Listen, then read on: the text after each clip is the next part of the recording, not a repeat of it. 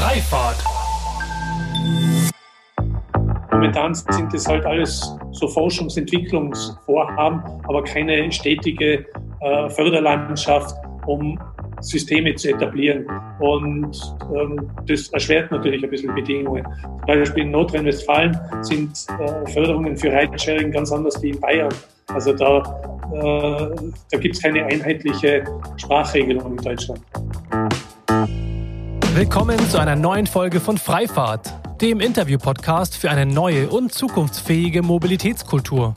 Mein Name ist Sebastian Hofer und hier frage ich mich und meine GesprächspartnerInnen sinnbildlich jede Woche wieder, weshalb es in Holland und Dänemark eigentlich selbstverständlich ist, mit einem Lastenfahrrad unterwegs zu sein und wir hierzulande immer noch kostenlosen Parkraum als Grundrecht verstehen. Mit euch zusammen möchte ich unser aktuelles Verständnis von Mobilität auflösen und an einer wünschenswerten Zukunft unserer Fortbewegung basteln. Von Mikromobilität bis zum Hyperloop. Und deshalb spreche ich mit allerlei klugen Köpfen, die uns auf neue Gedanken und Wege bringen wollen. Wer von euch hat schon mal von der Mobilflat in Augsburg gehört? Oder dass die Stadtwerke ihr Carsharing komplett eigenständig aufgebaut haben und betreiben? Wie hat sich das Mobilitätsverhalten in Augsburg dadurch verändert? Und mal Hand aufs Herz, kann Innovation eigentlich von so einem verstaubten öffentlichen Unternehmen kommen?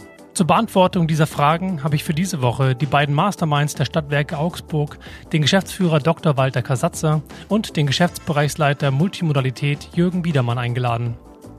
Was mir an dem Gespräch besonders gut gefallen hat, war, wie herzlich, ehrlich und nahbar die Aussagen und damit die Stimmung war. Das ging ja schon los, als ich zu Beginn gefragt habe, ob wir uns eigentlich duzen würden. Bisher war das offenbar nicht üblich, aber so hat es hier und da schön zur Auflockerung beigetragen. Ich finde, man bekommt einfach das Gefühl, dass die beiden niemandem etwas beweisen wollen, sondern eben einfach machen. Aber nicht nur in klassischer Ingenieursmanier im Sinne technischer Produkte. Ihr oberstes Ziel ist es, den ÖPNV attraktiver zu machen mit einem Blumenstrauß an Angeboten. Vom hauseigenen Carsharing über eine in Planung befindliche Lastenradflotte bis zum Ridesharing-Dienst Zwaxi. Oder auf Software- und Abrechnungsseite mit einer Be-in-Be-out-Lösung, welche gerade getestet wird und eben mit der berühmten Mobil-Flatrate. Sie sprechen immer wieder davon, dass Sie die Kundinnen in Augsburg noch besser verstehen wollen, um so das Produkt besser auf deren Bedürfnisse anpassen zu können. Denn seine persönlichen Alltagsroutinen weg vom privaten Auto ändert man ja nicht einfach so mir nichts, dir nichts. Da muss schon eine Menge passieren, wenn wir ehrlich sind. Klingt eigentlich ganz einfach und naheliegend, oder? Vielleicht überrascht und resoniert das Gespräch ja so gut mit mir, da diese Haltung keinesfalls selbstverständlich in der Branche ist. Und ein weiteres positives Beispiel für eine gelungene Zusammenarbeit zwischen einem Stadtwerk und einem Mobilitätsanbieter ist das Joint Venture der Stadtwerke Düsseldorf und Clever Shuttle. Und ich erwähne die Folge 38 hier deshalb übrigens ganz zufällig, weil Clever Shuttle mein Supporter für diese Folge ist. Wenn wir ehrlich sind, wechseln Zeiten von Digitalisierung und Individualisierung der Anspruch bedarfsgerechter Mobilität für alle doch enorm an. Einer der unterschätzten Erfolgsfaktoren dabei ist jedoch die effiziente Betriebsführung, denn ein ausgeklügelter Algorithmus zur Bündelung der Fahrgäste alleine bringt noch niemanden an sein Ziel. Clever Shuttle hat jahrelange Erfahrung in beiden Bereichen und ermöglicht so durch den Einsatz von Nachfrageprognosen, Einsatzplanung und Live-Monitoring-Software ein hohes Service-Level bei gleichzeitig guter Wirtschaftlichkeit. Bei Mobilität geht es ums Vertrauen, sowohl auf Seiten der Fahrgäste als auch beim gemeinsamen Betrieb von solchen On-Demand-Ride-Pooling-Verkehren. Eine bekannte Marke wie die Stadtwerke kann hier der entscheidende Faktor sein, solch ein Angebot zu nutzen. Genau deshalb bietet Clevershot all das, auch unter dem von euch gewünschten Namen.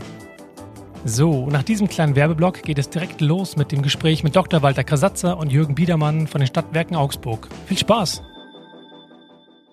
Walter, deine, deine, deine Vita besticht ja mit einer fast schon schienartigen Kontinuität, habe ich in der Vorrecherche herausgefunden, vom Schülerferienjob bei den Innsbrucker Verkehrsbetrieben jetzt bis zum Geschäftsführer der Stadtwerke Augsburg. Ähm, deswegen zunächst erstmal die erste Frage, die mich interessieren würde in deine Richtung wäre, ob du zu Hause eigentlich ausrangierte Bussitze hast in deinem Haus oder ob du vielleicht einen alten Waggon im Garten hast als, äh, als Schuppenersatz? Nein, weder noch. Also ich habe mit solchen Utensilien gar keine große Berührung. Ähm, ich bin eher der systemische ÖV-Liebhaber. Ähm, ich nutze es irrsinnig gern und ich habe also keine Ausstellungsstücke, die mich daran erinnern sollen, sondern ähm, das ist bei mir in der DNA verankert. Meine Familie hat sich in der Vergangenheit schon also immer mit Eisenbahnen und öffentlichem Verkehr befasst. Also das ist sehr auffällig in meiner Vita, meiner Vorgeschichte von meinen Eltern her, äh, so dass das offensichtlich ein genetischer Defekt ist, dass ich den ÖPNV so liebe. Genetischer Effekt ist sehr, sehr schön ausgedrückt, ähm, selbstironisch auf jeden Fall. Aber wie, wie kam das denn? Also reicht es aus, dass man eine Familie hat, die sich so stark, so stark mit dem öffentlichen Verkehr, mit, mit Schienen, mit Straßenbahnen beschäftigt, dass dann auch so automatisch der Wunsch entstanden ist, selber dort auch zu sein? Oder gab es da vielleicht auch mal eine kurze Situation des Zweifelns? Na, ich glaube, ähm, das ist irgendwie organisch gewachsen. Also als kleiner Stöpsel, mein Vater war ja Straßenbahnfahrer hat mich sozusagen in der Wendeschleife auf den Schoß genommen und dann konnte ich also als Vier-, Fünfjähriger die Kurbel bedienen und das hat mir eigentlich total gefallen. Also da habe ich schon einmal einen positiven Zugang gefunden. Und dann habe ich eine technische Ausbildung in Form einer höheren technischen äh, Matura, Abitur gemacht und habe dann Elektrotechnik studiert. Und ähm, Elektrotechnik das ist natürlich mannigfaltig. Ich habe da den Schwerpunkt Regelungstechnik und Prozessautomatisierung äh, gehabt. Aber wenn mit Antriebstechnik zu tun hast, ich habe in Graz studiert, dann kommst du äh, unweigerlich natürlich zu Schienenfahrzeugen. Und ähm, vor allem hat mir das dann Spaß gemacht, äh, dass ich dann von meinen äh, ersten Arbeitgeber gefragt worden bin, wo ich mein Studium fertig beendet habe, ob ich nicht als Assistent bei ihm tätig werden möchte. Ich, das war ja mein Ferienjob bei den Innsbrucker Verkehrsbetrieben und so ist es organisch äh, weitergegangen. Der Vater bei den Innsbrucker Verkehrsbetrieben, zwei Onkel waren bei den Verkehrsbetrieben und das war dann für mich eigentlich ein logischer Schritt. Ja, das äh, würde passen und da konnte ich mich auch dann gut entwickeln. Jetzt gibt es ja aber genügend Beispiele in der Branche, hm, welche sich am liebsten ausschließlich mit Optimierung von Bus und Bahn beschäftigen würden. Dich treibt aber seit längerem die Frage an, wie man den klassischen ÖPNV mit zum Beispiel Carsharing erweitern kann. Wieso ist das so? Ah, also für mich war die Weiterentwicklung des ÖPNVs eigentlich die Triebfeder, dass das so spannend ist äh, durch Digitalisierungsmöglichkeiten, ähm, äh, war für mich ganz klar. Ich war einer der Ersten, der zum Beispiel ein ähm, Handyticket äh, auf SMS-Basis in Innsbruck äh, realisiert hatte. Also für mich war immer ganz klar, technische Weiterentwicklung äh, hilft mir, Möglichkeiten zu schaffen, den ÖPNV noch kundengerechter, kundenmoderner äh, zu gestalten. Und jetzt sind wir bei Mobilität 2.0, also äh, Mobility as a Service als Stichwort, als Gesamtmobilitätsdienstleister zu agieren. Das ist eben hier in Augsburg möglich und das haben wir gemeinsam aufgebaut. Jetzt sind wir heute ja nicht nur zu zweit, sondern zu dritt und deswegen auch an dich, Jürgen, ein herzliches Willkommen. Wir haben uns ja kennengelernt 2019 auf diesem Deutschland Hub Mobility Event in München, bei dem es darum ging, ähm, sich über das Thema Elektrokleinstfahrzeuge auseinandersetzen zu können mit verschiedenen Anbietern und eben auch Kommunen und Städten. Und ich erinnere mich noch, wie du ähm, relativ schnell gesagt hast, wenn E-Scooter in Augsburg, dann macht ihr das genauso, wie ihr das mit Carsharing macht und eben auch Bikesharing, nämlich ganz alleine. Was ist daraus geworden? Also wir haben den Markt früh beobachtet, deswegen schön, dass wir uns damals getroffen haben. Äh, wir haben aber auch festgestellt, dass natürlich der Preiskampf ruinös ist und äh, da sind jetzt sehr viele auf dem Markt unterwegs gewesen. Deswegen haben wir jetzt erstmal das Ganze beobachtet. Wir sind mit Rädern unterwegs, aber der E-Scooter-Markt selber ist, sage ich mal, für uns noch nicht auskömmlich, noch nicht stabil. Ich sehe jetzt zurzeit ein großes Potenzial im E-Bike-Bereich. Äh, da denke ich mal, da könnte es funktionieren. Aber E-Scooter, da ich sag mal, das sind andere, andere Player am Markt mit, mit viel mehr Geld und äh, wir sind ein nachhaltiges Unternehmen und da warten wir erstmal ab. Interessant, da freue ich mich drauf, nachher noch darauf einzugehen. Vorab würde ich tatsächlich auch noch mal hier an der Stelle ein bisschen bleiben. Ähm, du bist ja auch seit 20 Jahren bei den Augsburger oder bei Augsburger Stadtwerken, also genauso lange schon im, im Game, wie man so schön sagt, wie Walter. Und gemeinsam vereint ihr also ähm, sehr, sehr viele Jahre der Erfahrung. Und gleichzeitig ist Augsburg ja ähm, die Stadt in Deutschland und die Verkehrsbetriebe Augsburg ähm, diejenigen, die am innovativsten sozusagen fast schon in Deutschland agieren. Jetzt mit einem eigenen Carsharing seit, ich glaube, 2014 ähm, unter einer eigenen GmbH. Mittlerweile gibt es eine ganze Holding, um das zu organisieren. Ähm, Wie, wie kam es dazu, dass ihr beschlossen habt zu sagen, wir müssen das Thema ÖPNV größer als Bus und Tram denken? Da, da kann ich bloß an Walter abgeben. Der hat das Ganze gestartet. Also bitte. Ja, dann übernehme ich. Ja, ich habe ja vor meiner Zeit in Augsburg in Karlsruhe äh, als Geschäftsführer wirken dürfen. Und ähm, in Karlsruhe habe ich äh, eines bemerkt, Carsharing ist da eine, eine große Nummer. Und zwar, äh, die sind also mit Stadtmobil sehr stark vertreten. Und ich wollte immer schon auch damals in Karlsruhe einen, einen Schulterschluss äh, zwischen den beiden äh, Verkehrsformen äh, erzielen. Ist mir damals wahrscheinlich auch durch den Weggang nach Augsburg nicht gelungen und ähm, bin dann eben hier gestartet und habe gesehen, ah, das Carsharing kann sich äh, selber tragen, äh, wenn man es richtig macht. Und äh, dann habe ich eben einen Herrn Biedermann gefunden im Unternehmen, äh, der eben schon lange Zeit hier in den Stadtwerken ist, jede Ecke kennt und ähm, auch äh, mit seiner GIS-Affinität äh, sofort natürlich äh, Potenziale gefunden hat, wie wir loslegen können. Und so sind wir gestartet. Am Anfang mit bescheidenen 20 Carsharing-Fahrzeugen. Jetzt haben wir einen Faktor äh, 10 bis äh, 15 schon multipliziert. Also es hat eine irrsinnige Dynamik gegeben. Und da hat der Herr Biedermann natürlich mächtig angeschoben, dass das jetzt so da ist, wo wir stehen. Und ähm, ja, da haben wir uns als Gleichgesinnte wiedergefunden. Ich habe die Initialzündung gegeben und gesagt, das will ich. Und der Herr Biedermann hat es gemacht. Ja, auf sämtlichen äh, Posts bei LinkedIn sieht man ja auch, dass da immer steht, einfach mal machen. Das scheint ja sozusagen das Motto zu sein bei dir. Aber nochmal vielleicht zwei, drei Schritte zurück. Genau. Üblicherweise beziehungsweise mal einen Blick auch in andere Städte, sei es jetzt Hamburg oder eben auch Berlin als die großen Metropolen, ähm, gegen, gegenüber derer ja Augsburg eher im Schatten steht und gegenüber jetzt Thema Switch oder Yelby ähm, Augsburg vielleicht nicht ganz so präsent oder nicht ganz so attraktiv vielleicht sein könnte. Und dort wird ja Carsharing als in Partnerschaft betrieben. Dann gibt's ähm, gibt's die, die Anbieter wie Schernau oder Cambio oder Miles oder wie sie die alle heißen und äh, agieren dort als Partner des äh, ÖPNVs in der Stadt. Aber ihr habt selber beschlossen, dort eine eigene GmbH zu gründen. Warum war das so? Das würde mich tatsächlich nochmal interessieren. Also ich denke mal, erster Schritt war ganz klar, äh, dass wir eine gute Rechtsabteilung haben, die sehr schnell festgestellt hat, äh, wenn man im Wettbewerb tritt mit äh, einem freien Markt, dann sollte man entsprechend sich auch aufstellen, das heißt eine eigene GmbH. Äh, wiederholen wir auch immer wieder, dass wenn andere Unternehmen, äh, Stadtwerke, Versorger äh, sich hier etablieren, äh, dass man eigentlich auf dem freien Markt agiert und muss entsprechend auch äh, wirtschaftlich selbstständig agieren können. Also das war der erste Grund, dass wir diese GmbH gegründet haben. Der zweite Punkt, denke ich mal, ist, ähm, dass wir natürlich diese Wertschöpfung, Wertschöpfungskette beziehungsweise auch diese Mobilitätskette, die wir abbilden wollen, ja selber steuern wollen. Und da haben wir auch immer nach München rübergeschaut und haben ja gesehen, wenn ich mit anderen Partnern zusammen was entwickeln muss, ein Produkt, dann tue ich mich natürlich viel schwerer, wenn ich es aus einer eigenen Mutter heraus entwickeln kann.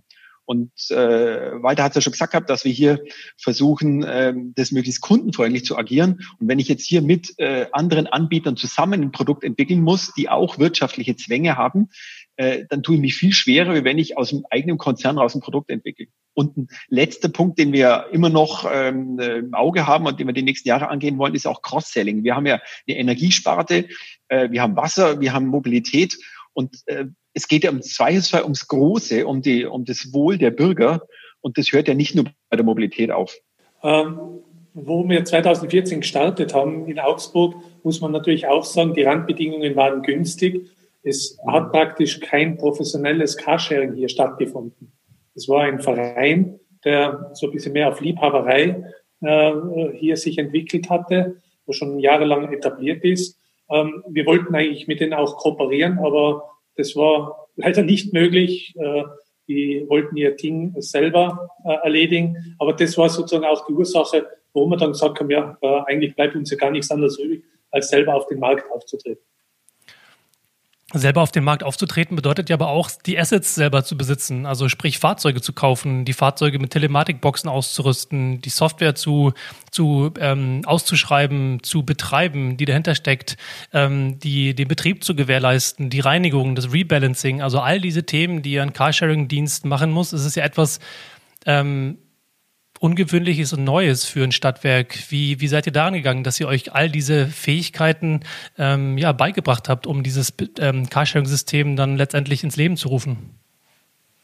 Also da kann ich vielleicht antworten. Wir hatten ja äh, durch den guten Kontakt von Walter Richtung Karlsruhe dann Stadtmobil als Berater, die uns dann auch in der ersten Phase beraten haben, wie man sowas grundsätzlich aufbaut.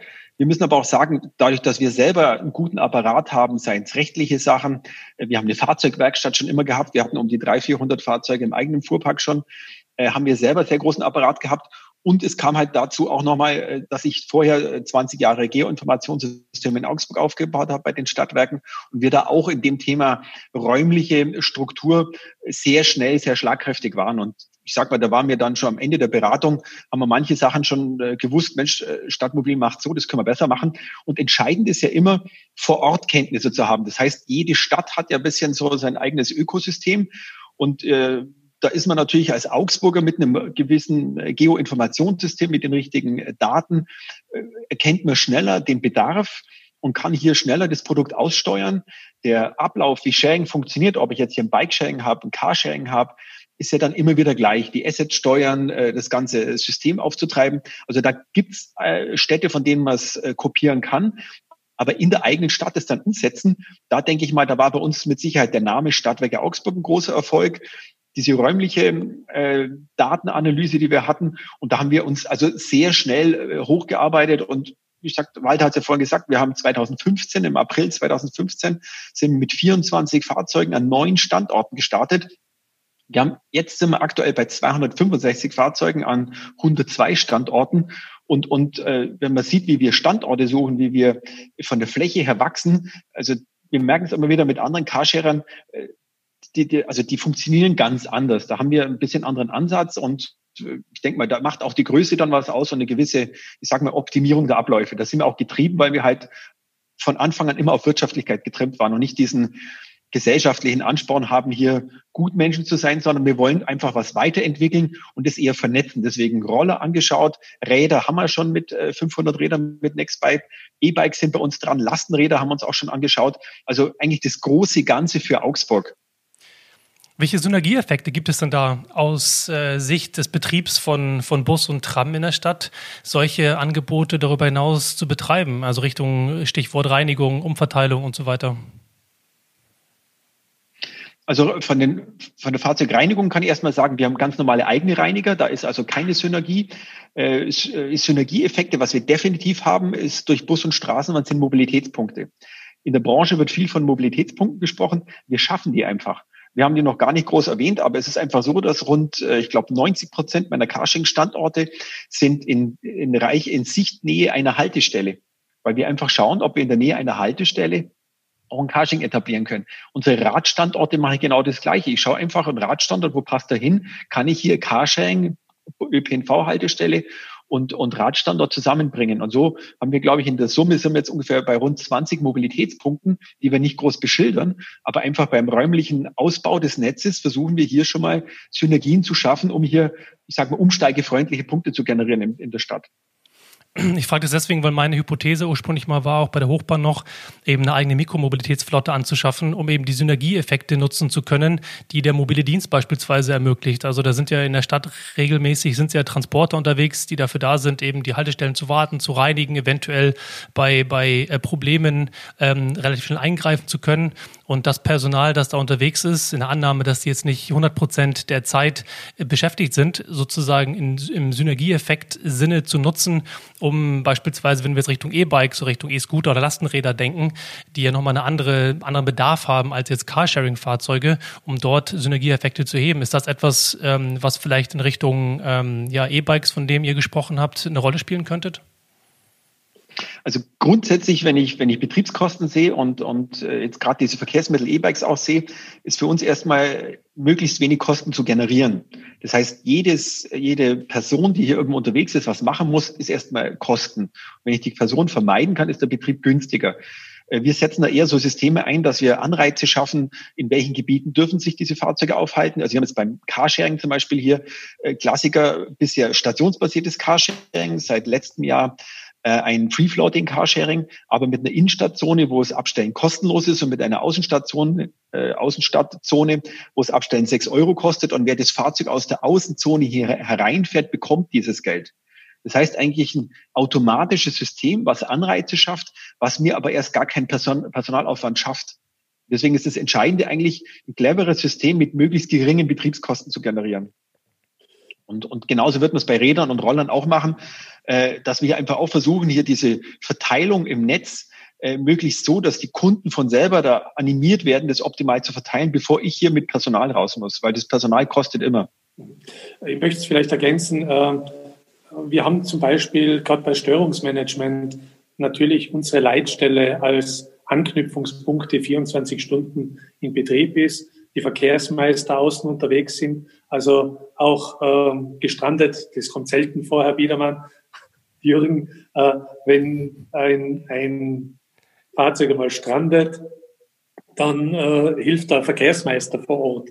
Und das macht natürlich beim Kunden einen irrsinnigen Eindruck. Also wie schnell das fungiert und, äh, und auch der Mitarbeiter, der Verkehrsmeister ist zufrieden, weil er äh, sozusagen hier als Retter auftreten, auftreten kann und einen Kundenkontakt hat. Also das finde ich sehr, sehr wichtig. Was auch noch wichtig zu sagen ist, also Free Floating ist für uns nur auch eine Ergänzung. Unsere Hauptsäule ist nach wie vor äh, stationsbasiertes Carsharing. Wir haben aber erkannt, beide Funktionen lassen sich miteinander mischen und auf das Mischungsverhältnis kommt es dann letztlich an. Und wir sind jetzt dabei, eben äh, dieses Free Floating rein mit ganz kleinen Elektrofahrzeugen äh, in der Stadt zu verbreiten. Das sind so VW-Ups, ähm, also keine großen Elektrofahrzeuge, die umweltgerecht noch nicht sind, äh, weil die Batterietechnik noch nicht so weit ist. Aber die kleinen, die verbreiten wir jetzt auch in den Stadtteilen und das Miteinander ist sozusagen ein Garant dafür, dass wir umfassende Mobilität äh, ermöglichen. Ihr habt ja 2014 begonnen und ähm, wenn ich zurückdenke, 2014 kann ich mir gut vorstellen, warum Carsharing die erste Wahl war, ein eigenes Angebot komplementär zum ÖPNV anzubieten. Inzwischen würde ich fast schon sagen, dass eigentlich Carsharing als komplementäres Angebot zum ÖPNV nicht mehr ausreicht, sondern eigentlich das Thema Mikromobilität eine größere Rolle spielt, eben die Lücken von, von Linien, von Fahrplänen, ähm, also des Netzes des klassischen ÖPNVs zu ergänzen. Diese Mikromobilität spielt sich natürlich anders auch noch ab. Da spielt aber Carsharing wieder eine tragende Rolle. Nämlich wir bauen ein Ridesharing auf zurzeit. Das heißt bei uns dann Swaxi, dieser Uber-ähnliche Verkehr von äh, Punkt zu Punkt, ähm, aber so intelligent gemacht, dass er eben nicht in Konkurrenzierung äh, mit dem ÖPNV tritt. Also das wird über den Preis ausgesteuert. So ist unser Ansinnen. So heißt es eben, dass wenn eine adäquate ÖPNV-Verbindung ist, da gibt es sozusagen eine, einen, einen einen Aufschlag auf den Swaxi-Preis, äh, der sich gewaschen hat, nämlich in Richtung Taxitarif. Äh, und äh, wenn er sozusagen nicht in Konkurrenz tritt, dann ist er wie ein ÖPNV-Tarif äh, gelagert. Äh, dieses Ridesharing-System fußt aber auf die Fahrzeuge von Carsharing. Wir nutzen sozusagen mit unserem Betriebspersonal, die im ähm, On-Demand-Verkehr unterwegs sind, äh, die Carsharing-Fahrzeuge. Also da kriegen wir nochmals eine Synergie hin, äh, die äh, eigentlich total toll ist. Also es muss uns erst jemand nachmachen, ein so kompaktes äh, System zu erzielen mit so verschiedenen Funktionen, ähm, die eben dann auch äh, preiswert an den Kunden weitergegeben werden kann. Stichwort preiswert an den Kunden weitergeben. Eine weitere Innovation aus dem Hause Stadtwerke Augsburg ist ja eure Mobilflat, die deutschlandweit einzigartig ist in ihrer Form und welches mir als Kunden ermöglicht, ja, ähm, zwischen ÖPNV, zwischen Carsharing und eben auch Bikesharing zum Teil unlimitiert wählen zu können pro Monat. Wie kam es denn bei euch zu diesem gebündelten Produkt und wie gut wird dieses Angebot von den AugsburgerInnen und Augsburgern angenommen? Ja, also die Idee, äh, wenn man selber Carsharing, Bikesharing und den ÖPNV betreibt, dass man den Kunden nochmals eine, einen einfachen Zugang bietet in, in Form einer Flatrate, einer monatlichen für alle drei äh, Mobilitätsformen, äh, der ist durchaus auf der Hand liegend. Nämlich mein Ansatz ist, wenn ich in der Stadt lebe, muss ich es eigentlich ohne eigene Auto schaffen, gut mobil zu sein. Und das können wir garantieren. Wir haben ein sehr dichtes ÖPNV-Netz mit äh, Rückgrat Straßenbahn, Busergänzung und Carsharing und Bikesharing. Also alle Formen, die wir äh, hier vorfinden. Und da denke ich einfach, es wäre komfortabel für den Kunden, wenn er sich sozusagen einen Pauschalpreis äh, erhält pro Monat und dann sozusagen nach freiem Gutdünken äh, hier ähm, seine, seine Wege macht. Ähm, das Carsharing haben wir natürlich limitiert auf eine gewisse Stundenanzahl. Ähm, das gibt es dann in zwei Ausprägungen. Einmal mit einem 15-Stunden-Kontingent oder ein 30-Stunden-Kontingent. Und äh, darüber hinaus kann ich natürlich beliebig fahren, wäre also nur zu den variablen Kosten dann abgerechnet. Das hat also auch nochmal einen Mehrwert für den Kunden. Und laufen tut das Ganze jetzt äh, schon seit gut einem Jahr, also ein bisschen mehr einem Jahr. Äh, am Anfang hat es steil nach oben gezeigt mit den Abo-Zahlen, aber dann ist natürlich auch Corona äh, dazwischen gekommen und da hat es dann natürlich eine Stagnation gegeben. Aber wir sind stabil unterwegs. Momentan ähm, sind wir für die kurze Zeit, wo es äh, sozusagen auf dem Markt ist, mit äh, circa 320 äh, Kunden unterwegs. Ähm, wir erwarten aber, dass diese Entwicklung weitergehen wird, äh, vor allem deshalb auch, weil es eben sehr kostengünstig ist.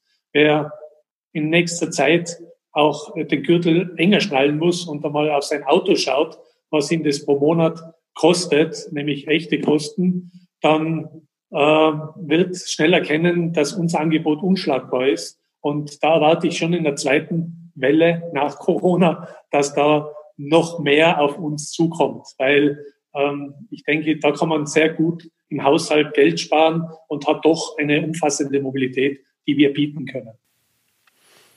Hm, wenn ihr davon sprecht, dass 320 Kundinnen jetzt bereits diese Mobilflat gekauft haben, würde mich direkt mal interessieren, wie viele davon eigentlich ähm, kein ÖV-Abo vorher hatten. Wisst ihr das? Ähm, es sind von den 312 sind es 100, also ein Drittel. Ein Drittel sind echte Neukunden, die kein ÖPNV und kein Carsharing vorher hatten. Also auch ganz wichtig bei dem, äh, bei dem ersten, ich sage mal jetzt bei dem aktuellen Test jetzt mit dieser Mobilflat, muss man ja sagen, das ist aber ein ganz neues Produkt war Zielgruppe ja wirklich auch äh, Autofahrer äh, von ihrem eigenen Auto wegzubringen. Deswegen dieser Ansatz auch mit diesen 30 Stunden pro Monat, weil man ungefähr weiß, dass das Auto ja eine Stunde pro Monat genutzt wird. Also von der Seite aus war die Zielgruppe Neukunden und da haben wir, denke ich, mit dem Drittel äh, ganz gut auch Neukunden gewonnen. Äh, es sind natürlich auch viele Abonnenten vom ÖPNV dabei. Das äh, sehe ich gerade, das dürften sowas um die 15 Prozent sein und natürlich äh, Bestandsstunden aus dem Carsharing, die einfach nochmal nachgerechnet haben und die auch festgestellt haben, der Charme dieses Stundenpakets ist ja auch äh, ganz wichtig, weil ich bin ja nicht mehr auf eine bestimmte Fahrzeugklasse angewiesen, sondern ich habe einfach 15 oder 30 Stunden frei. Das hat also auch einen gewissen Charme. Auf der anderen Seite sind ja doch irgendwie knapp 300 Neukundinnen jetzt nicht so viel. Wenn man jetzt davon ausgeht, dass eigentlich die Branche seit bestimmt ein, zwei Jahren davon schreit, dass wir Mobility as a Service integriert als eine App brauchen, darüber hinaus ein Mobilitätsbudget in so einer Form von mhm. einer Flatrate brauchen, dann hätte man jetzt ja durchaus sagen können, dass eigentlich bestimmt ein Drittel der Augsburger BürgerInnen sich dafür entscheiden würde. Äh, habt ihr eine Vermutung, habt ihr Umfragen gemacht, wieso das dann doch so schleppend angenommen wird? Genau, da sind wir jetzt gerade dabei. Äh, wir haben recht schnell gestartet, also so im Sinne von machen und nicht lang äh, hinterfragen. Momentan sind wir in der, Hinter, in der Hinterfragungsphase. Wir machen aktuell eine Marktforschung, äh, woran es gelegen haben mag. Es gibt also da wahrscheinlich verschiedene Gründe und die müssen wir erst eruieren. Ähm, ich denke, ähm, wir sollten auf, auf alle Fälle die Geduld aufbringen, weil es geht ja schlichtweg um Mobilitätsverhaltensänderung. Also, mhm. und das ist etwas, ein zähes Geschäft. Das ist nicht, äh, äh, man stellt was in die Auslage und alle, jeder kauft, sondern da muss man schon länger dranbleiben, um das äh, zu, zu befördern. Das haben wir übrigens auch bei Carsharing gemerkt. Die Anfangsmonate, die waren auch relativ äh, schleppend, äh, bis eben dann der Multiplikator äh, ja. von Kunde zu Kunde äh, in Kraft tritt. Es braucht also eine kritische Größe und dann kommt der Stein ins Rollen. Und die Größe haben wir meines Erachtens durch Corona noch nicht geschafft, äh, sodass wir da in der Stagnation drin sind. Also da muss man auch sagen, der Augsburger Markt ist besonders hart. Also beim Carsharing hat man wirklich ein, zwei Jahre, äh, bis da das Eis gebrochen ist. Und äh, man, äh, ist schon richtig, dieses Mobilitätsverhalten muss man ja erstmal ändern können. Und wir haben gemerkt in der Anfangsphase, dass auch ähm, diese Mobilflat muss man erstmal verstehen. Was bedeutet es eigentlich? Und man muss erstmal selber reflektieren, was habe ich denn für Mobilitätsverhalten? Bisher hat man sein Auto, man hat sein ÖPNV, aber man nutzt es einfach aber sich Gedanken zu machen, welcher Mobilflat-Typ bin ich? Brauche ich das 30 Stunden? Brauche ich das 50-Stunden-Paket? Das ist schon Stress, erstmal rauszubekommen, was habe ich für Mobilitätsverhalten. Und diese Reflexion, die dauert erstmal. Deswegen, vielleicht muss man auch diese, ich sag mal, die Größe des Paketes auch nochmal ein bisschen anders kalibrieren, dass ich vielleicht den Einstieg leichter mache.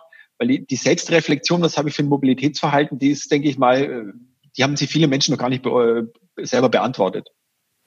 Möglicherweise würde es dabei helfen, das Ganze auch zu tracken. Also, dass ich überhaupt erstmal in der Lage bin, rauszufinden, vielleicht in einem Referenzmonat, welche Modi nutze ich denn eigentlich, wie viel, um dann den Kundinnen mitzuteilen, guck mal hier, die letzten drei Monate hast du im Schnitt so und so viel Bus und Tram genutzt, so und so viel Carsharing, Bikesharing.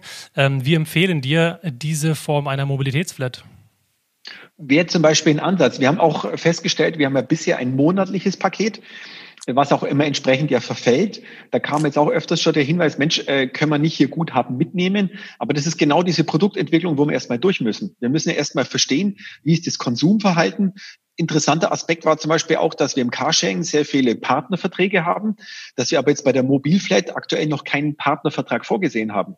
Aber da müssen wir erstmal die Zielgruppe erkennen, das Konsumverhalten erkennen und dann halt auch diese Stufe, äh, dieses unterschwellige Angebot erstmal entwickeln, was wäre der Kunde bereit, mal auszuprobieren? Weil, weil genau, wie du es gerade sagst, dieses Mittracken meines eigenen Mobilitätsverhaltens, es macht ja heute keiner, was er mit dem Fahrrad fährt, was er mit dem Auto fährt, mit dem Bus fährt. Deswegen kann man von ihm auch nicht verlangen, er weiß es, was ich brauche. Also wahrscheinlich muss man da schon viel niedriger anfangen, aber das war ja der Punkt, was der Walter gesagt hat. Wir haben eine ein neues Produkt und jetzt muss der Kunde das Produkt erstmal verstehen, den eigenen Bedarf einschätzen und dann weiß er erstmal, wo kann ich es benutzen. Und da haben wir jetzt erstmal gemacht, aber jetzt müssen wir natürlich den Kunden noch nachziehen. Ja, ist eine und spannende das, Erkenntnis das, tatsächlich. Wie, da sieht man mal wieder, wie sehr wir in so einer Blase drin sind, in einer, von der man glaubt, dass das die Revolution ist und jeder Mensch auf der Straße da auch nicht sofort Jure schreien würde, wenn man das Ganze sieht. Tatsächlich sehe ich gerade solche, eine Billboard-Kampagne in Augsburg, wo groß mal vielleicht kommuniziert werden könnte, was eigentlich die tatsächlichen Kosten eines Pkw sind und welche Kosten mhm. man sich einsparen könnte durch beispielsweise so eine Flat und durch die Verfügbarkeit von Fahrzeugen. Denn gerade stationsbasiertes Carsharing ist, hat ja genau den Charme, dass es eben dient als wirkliche Ergänzung zum ÖPNV, um eben beispielsweise einen Einkauf zu machen oder mal irgendwie in die Schwäbische Alb nachher zu fahren. Grundsätzlich richtig. Bloß Corona ist halt auch dazwischen gekommen. Wir haben gemerkt, das Mobilitätsverhalten hat sich auch in Augsburg massiv geändert. Wir haben es beim ÖPNV vorhin gehört. Wir merken es auch äh, beim privaten und gerade beim geschäftlichen Carsharing. Homeoffice, äh, die ganzen Videokonferenzen haben hier grundlegende Veränderungen geschaffen. Und in so einer wechselhaften äh, Phase, gerade in so einer Umgebung, ist natürlich auch schwer, hier ein, ich sag mal, eingelerntes Verhalten ändern zu wollen. Das sind die äußeren Drücke kommen oder ja, die äußeren Einflüsse kommen schon überall her. Also ist vielleicht eine schlechte Zeit zum Starten. Andererseits, wenn man die Zeit durchsteht, dann, dann ist man natürlich wirklich weit vorne dabei. Ich würde sogar entgegen argumentieren tatsächlich. Ähm, ich habe häufiger schon gehört, dass im Sinne von Verhaltensforschung oder Verhaltensänderung genau solche Umbrüche in den mhm. Gewohnheiten eigentlich eine Gelegenheit darstellen, mal drüber nachzudenken und zu sagen, hier, ich, vielleicht gibt es dort tatsächlich eine Alternative, mich fortzubewegen. Ja.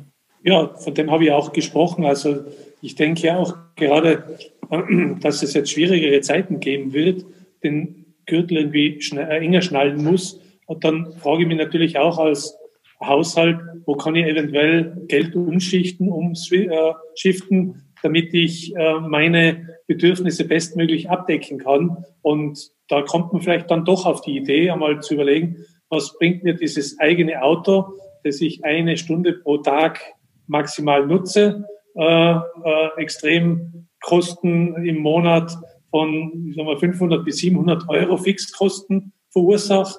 Was kann ich mit dem Geld besser machen?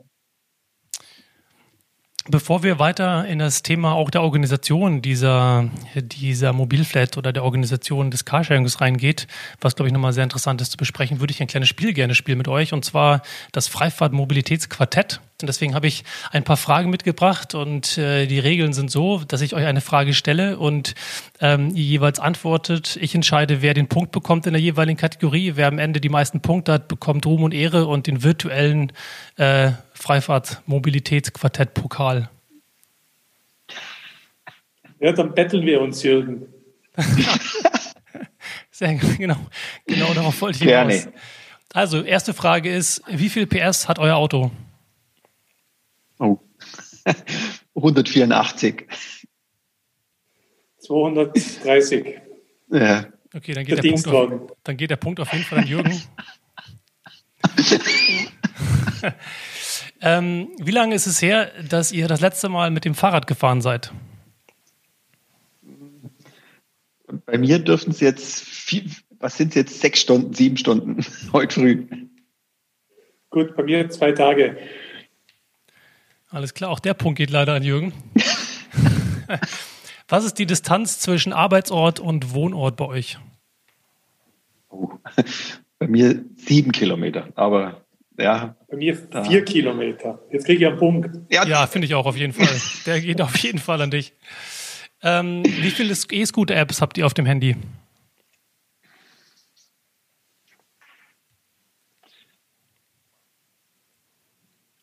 Weiter, wie viel hast du? Hier eine, und zwar, das ist Tier. Ich hatte mal die drei, aber. Ich nehme keine amerikanischen Apps an. Mhm. also ich habe ich hab Tier, Voi, Dot, Danke Republic. Right. Danke also, Republic ist aber Fahrräder. Ist Fahrräder, ja. genau. Also drei. Sehr gut. Dann gewinnst du. Drei, ja. ähm, den Datenschutz, Sonderpunkt kriege ich. genau. der Datenschutz-Sonderpunkt, den, den, merke ich mir, der wird eingeführt. Ähm, dann wäre die nächste Frage: mhm. Seit wann seid ihr Mitglied im Stadtwerk Augsburg Carsharing? Das dürfte mal gleich sein. Ja, wir sind von der ersten Stunde. Ja, das okay. ist das also, ist zeitgleich. Den also, müssen wir teilen, den Punkt. Pari. Ähm, wie viele Buchungen bzw. wie viele gefahrene Kilometer habt ihr absolviert seitdem? So grob über den Daumen gepeilt. Boah. Da bin ich, glaube ich, mehr als der Jürgen. Mhm. Das kann gut sein. Also, da bin ich sicher ich, häufiger unterwegs. Ja, das stimmt. Also ich fahre alles mit dem Fahrrad. da muss ich zugeben. Das, da da gebe ich, geb ich mich geschlagen, da fährt der Walter mit Sicherheit mehr. Alright, sehr gut. Dann wäre das nächste euer Bahnbonus-Punktestand. Bahncard 100. Null. Null. Jetzt weiß ich gar nicht, was da, wer da gewinnt in dem Fall bei Bahncard 100. Wahrscheinlich äh, es gibt so einige. Gewinnt, kriegt man überhaupt einen Bonuspunkt, wenn man eine Bahncard 100 hat? Weiß ich gar nicht. Ja, das Maximum. Das Maximum ne? Ja. Man bucht ja gar nicht separat. Na gut, dann geht der Punkt auch an dich mit der Bahncard 100. Ähm, dann eine Frage: Wie viele Haltestellen gibt es in Augsburg? Das weiß ich. Ich auch. ich weiß es vom GIS. Jetzt müssen wir, wer näher dran kommt, aber jetzt, ich kann ja, im genau. GIS nachschauen. Ich, hätte, bin gespannt, ob die ich hätte jetzt mal gesagt, ich hätte mal gesagt 760. War es mal vor ein paar Jahren noch, aber jetzt weiter. Ich sage sag 761. Sehr gut. Ich habe tatsächlich nur die Zahl gefunden auf eurer Webseite selber. Da habe ich fast 281 gefunden von den Stadtwerken Augsburg, aber wahrscheinlich ist es die, das sind das jetzt die kompletten Verbund-Haltestellen. Ähm, ich merke, dass das gar nicht so einfach ist, Haltestellen rauszufinden. Ja. Beim letzten Mal war das schon auch so. Das sind nachher nur die Straßenbahnhaltestellen, also wir haben natürlich viel mehr. Sehr gut. Dann ähm, wäre es das sogar schon. Ich rechne kurz zusammen. 1, 2, 3, 4, 5. 1, 2, 3, 4, 5, 6. Ja, sechs Punkte an Walter. Herzlichen Glückwunsch. Ähm, die, nein, nein, ich glaube, da, da haben, wir sind gleich auf.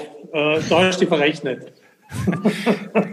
Nicht so, falsche Bescheidenheit an der Stelle, falsche Bescheidenheit. Aber es äh, ehrt dich auf jeden Fall. Schön, vielen Dank. Ähm, dann würde ich mal weitergehen und zwar zu dem nächsten Thema, was ich schon angedeutet habe, und zwar ähm, die Frage der Organisation des Ganzen bei, gerade bei der Mobilflat ähm, kombiniert er ja verschiedene Sachen. Wir hatten es ja schon, das Thema Bikesharing, das Thema Carsharing, das äh, Abo des ÖPNVs. Ähm, deswegen würde mich mal interessieren, wie das Ganze organisiert ist. Ähm, wie genau trete ich als Kundin in sozusagen Vertragspartnerschaft mit den Stadtwerken? Bin ich dann mit den Stadtwerken Augsburg in Vertragspartnerschaft oder mit dieser Carsharing GmbH? Oder gibt es da eine weitere Entität, mit der ich den Vertrag sozusagen schließe? Ja, grundsätzlich äh, müssen wir natürlich äh, auf die jeweilige Gesellschaft den Vertrag schreiben. Aber der Kunde soll eigentlich nichts davon merken. Äh, er geht nämlich ins Kundencenter und das für den Gesamtkonzern des Kundencenter. Das heißt also, äh, er muss nur Stadtwerke Augsburg wissen und dann kriegt er von uns die richtigen Vertragsmodalitäten ähm, und ähm, die Abrechnung äh, ist mittlerweile auch schon so weit, dass er eine Rechnung bekommt, zum Beispiel bei der Mobilflat. Da haben wir ein, ein Billing-System im Hintergrund, wo sozusagen aus den verschiedenen äh, Fakultäten die Preise zusammenkommen und dem Kunden in einer Rechnung serviert werden. Also das ist bei uns sehr durchgängig schon organisiert. Äh, wir, wir wollen also als Konzern, als One-Stop-Strategie an den Kunden herantreten ähm, und äh, alles andere komplex äh, ist der Hintergrund, aber der Kunde soll nichts spüren. Heißt das im Umkehrschluss auch, dass wenn ich quasi schon Kunde bin eines Abos oder ich schon Carsharing-Kunde bin, dass dann diese, der Kundenaccount sozusagen weiter besteht und in, ähm, direkt einfließt in diese Kundenbeziehung? Also grundsätzlich ist es schon so, dass wir hier einen Rahmenvertrag äh, drüber liegen haben. Unsere äh, Verkehrstochter verkauft dieses Ticket und Bestandteile von diesem Rahmenvertrag ist Carsharing und äh, die Räder jeweils als Einzelnes dazu. Aber wir sind da schon dran, dass wir die Kundendaten hier übernehmen. Das heißt, ein Carsharing-Kunde, der zur Mobilflat wechselt, äh, muss ja nicht mehr neu geprüft werden. Der wird auf jeden Fall übernommen. Auch jemand, der von der Mobilflat wieder zurückgeht und sagt, Mensch, waren wir doch zu groß, wird auch übernommen. Aber wir sind mehrere GmbHs, die eigene äh, Rechts-AGBs drunter hat, und, äh, also äh, Geschäftsbedingungen drunter hat. Aber wir haben das aus Kundensicht zusammengefasst in einem, in einem Vertrag und der Kunde hat erstmal einen Vertrag zum Unterschreiben.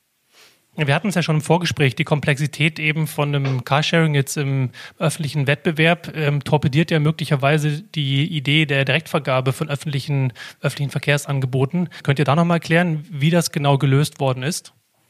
Genau, also wir haben eine, einen äh, Querverbundsbereich in unserem Konzern, der sozusagen in der betrauten Welt unterwegs ist, um eben hier den EU-Vorgaben äh, zu entsprechen. Und parallel angedockt ist jetzt eine Carsharing GmbH, die außerhalb dieses Betrauungsaktes steht, die wirklich sozusagen im freien Markt steht und dementsprechend sich behaupten muss. Es wird also kein Geld aus dem geschützten Bereich in den äh, privat dominierten Bereich äh, fließen. Das ist also strikt getrennt und wird sozusagen hier äh, über unsere Gesellschaft sichergestellt dass die Carsharing GmbH hier ähm, außerhalb der Holding steht. Die Holding ist sozusagen das Konstrukt des Querverbundes, des steuerlichen, und äh, die Carsharing äh, ist sozusagen noch dann assoziiert, äh, assoziiert. Und im Gesamten sind wir dann der Konzern. Äh, und der Konzern wird also handelsrechtlich, steuerrechtlich äh, entsprechend äh, separat äh, gehandhabt. Also das ist vom Wirtschaftsprüfer äh, klar gestreng, äh, streng getrennte Modalitäten. Und wie läuft das dann sozusagen hinter den, hinter den Kulissen ab? Also kauft sozusagen die, die, ähm, die Carsharing GmbH Kontingente ähm, ab, beziehungsweise Kontingente ab des ÖPNVs, um wiederum diese Mobilfett anbieten zu können? Kauft ihr dann Kontingente beim, bei Nextbike ab, um das anbieten zu können? Also wie läuft sozusagen diese, diese Flatrate-Kalkulation im Hintergrund ab? Genau umgekehrt. Also wir sind sozusagen als ÖPNV-Unternehmen unterwegs und kaufen Leistungen von der Carsharing GmbH dazu. In der Richtung funktioniert Also wir sind ähm, und dann natürlich zu marktkonformen Preisen. Das wird natürlich auch genau äh, äh, hinterfragt, auch vom Finanzamt und so weiter. Wir sind da bestmöglich geprüft. Ich, man muss ja. auch sehen, mal ganz kurz, Sebastian, man muss auch sehen, bei dem Produkt ist ja so, gerade jetzt bei so dieser Mobilflat ist ja ein gewisses Risiko drin. Wie gut läuft die, wie nutzen die Kunden das ganze Fahrzeug und so. Und da ist auch so, dass bei so einem neuen Produkt auch erstmal das Risiko gemeinsam geteilt wird.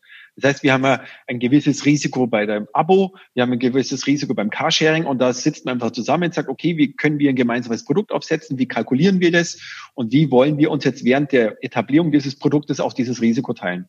Und das hat im Vorfeld stattgefunden, verkauft wird, wie gesagt, vom, vom Verkehr.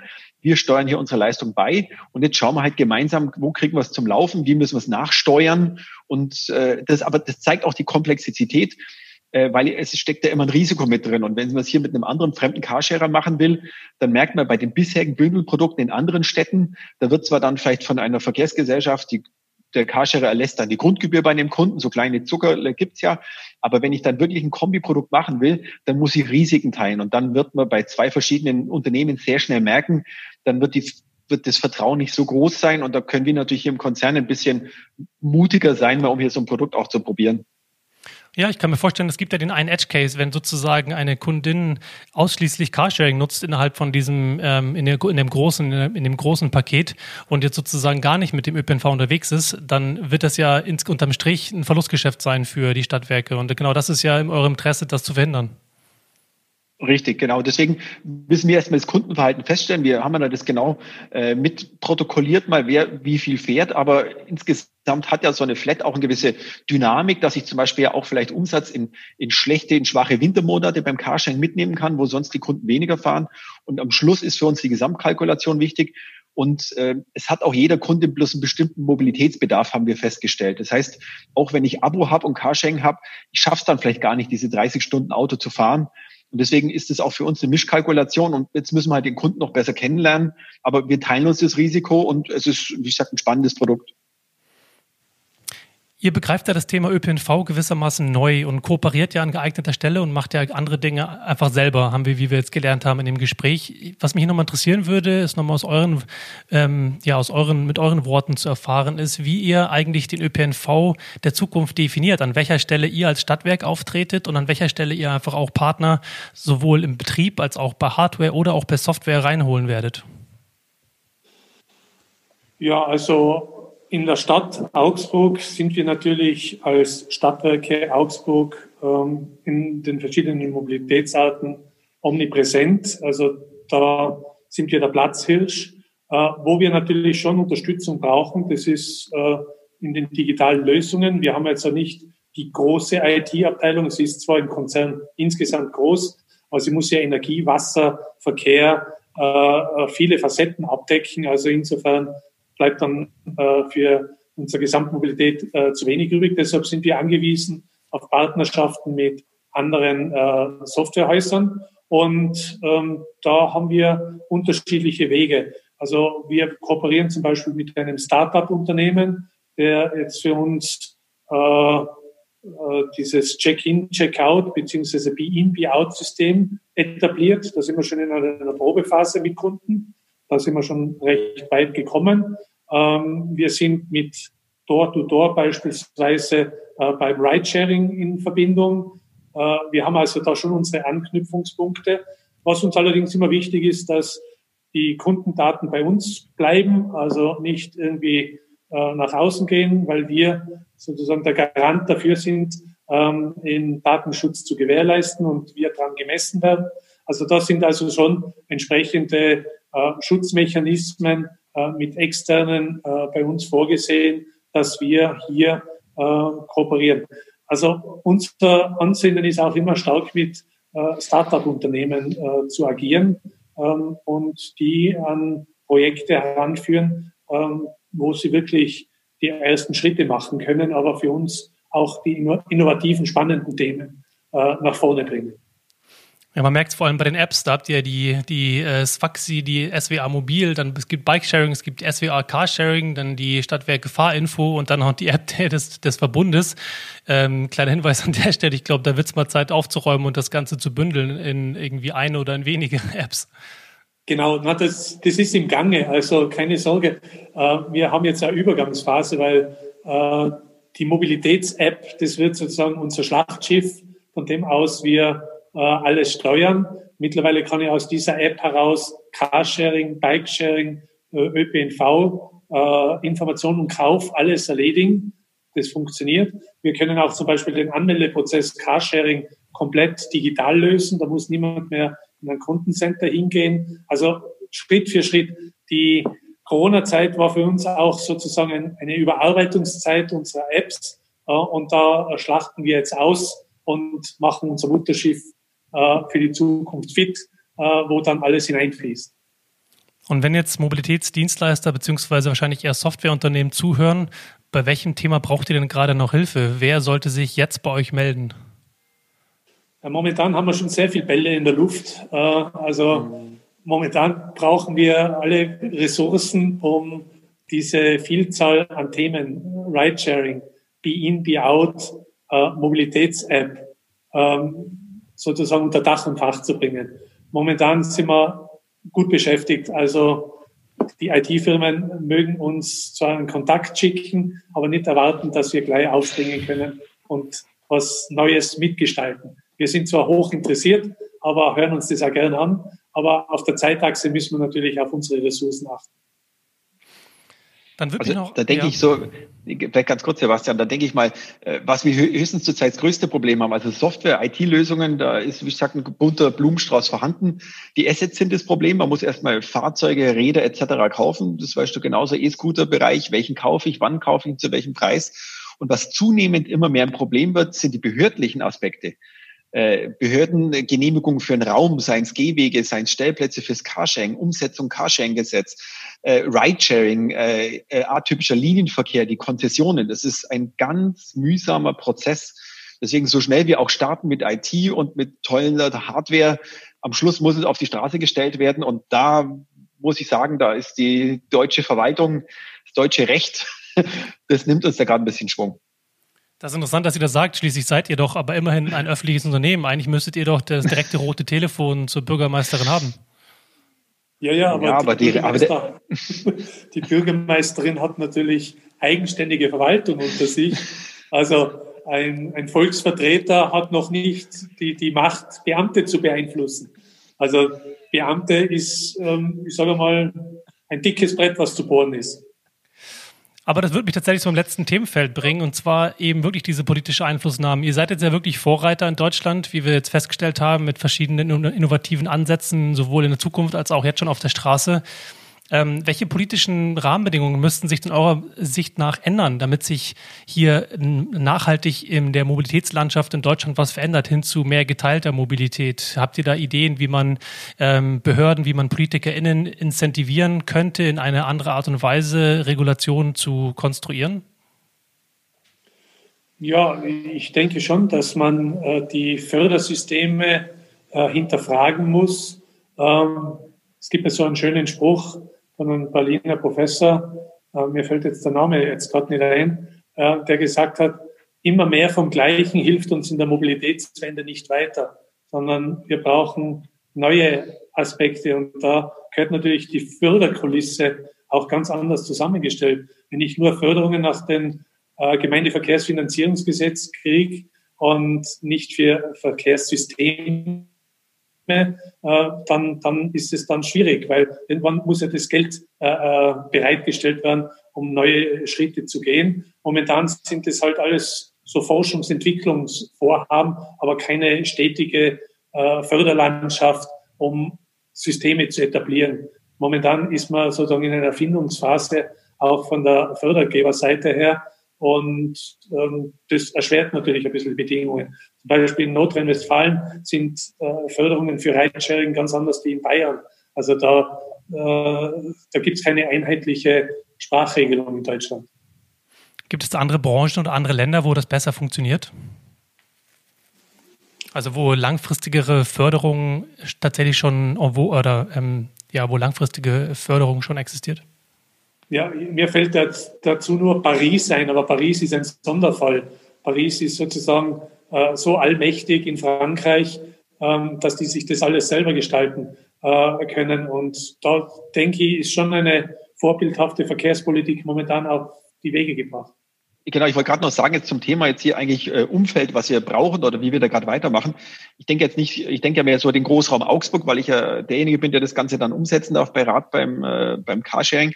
Und da muss ich sagen, ähm, was gerade hilft, auch in der jetzigen Zeit, ist auch einfach mal Freiräume zu nutzen und auch im rechtlichen Bereich auch einfach mal zu schauen bei der Stadtverwaltung, äh, was denn hier noch auf dem Weg zu einer neuen Mobilität tolerierbar ist, wo hier Grenzen gesetzt werden, auch vom Gesetzgeber her, um hier einfach auch mal Freiräume auszunutzen. Das sind ja diese äh, Pop-up-Radwege, die wir jetzt während der Corona-Zeit gemacht haben. Wir haben jetzt im August 60 Radstandorte in Augsburg äh, mal etabliert, äh, relativ, ich sag mal, ohne großen Aufwand, einfach mal einen Schritt hingeschraubt.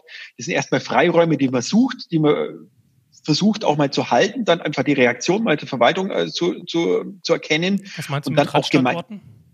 Äh, wir haben ja unser SWR Rad, äh, hatten wir bisher 40 Standorte und wir haben ja im Sommer das genau, die, diese, diese Verleih, also SWR Rad Nextbike Standorte und wir haben im August 60 neue Radstandorte gebaut.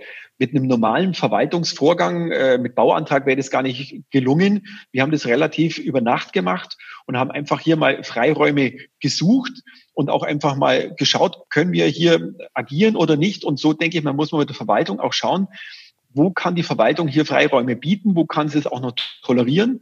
Und äh, grundsätzlich immer auch die Denke der Verwaltung mit, was sind so die Hindernisse der Rechtsrahmen, äh, wo hat die Verwaltung Probleme? Und wie können wir gesamt gemeinsam Augsburg weiterbringen, weil auch die Verwaltung wird ja, der Bürger misst ja auch mal die Verwaltung, was sie für ihn tut. Und dass man eigentlich immer wieder den, den Bürger in den Vordergrund stellt, wie können wir gemeinsam Augsburg voranbringen? Und da denke ich, da kann man dann den großen gemeinsamen Nenner auch mit einer Verwaltung finden. Das finde ich ist ein schönes Abschlussplädoyer gewissermaßen. Ihr habt ja eingangs von dem Wohl des Bürgers gesprochen als ähm, Mission und als Aufgabe eben der Stadtwerke, als öffentliches Unternehmen. Und genau dieses Wohl des Bürgers sollte letztendlich ja auch ähm, die Behörde als oberstes Ziel haben. Und wenn wir alle auf die sogenannte Verkehrswende hinzielen, dann ist, glaube ich, auch da ein Umdenken erforderlich. So zumindest verstehe ich das, was ihr gesagt habt. Und deswegen äh, bedanke ich mich für eure Zeit und bedanke mich auch für eure Pionierrolle, die ihr in der ÖPNV einnehmt seit Jahren, um sozusagen zu zeigen, was ähm, anders gehen kann und anders gehen sollte. Ja, danke. War ein sehr angenehmes Gespräch und äh, das Du wird uns bleiben, Jürgen. Hat mir auch Spaß gemacht. Danke, war echt nett, ja. Fantastisch.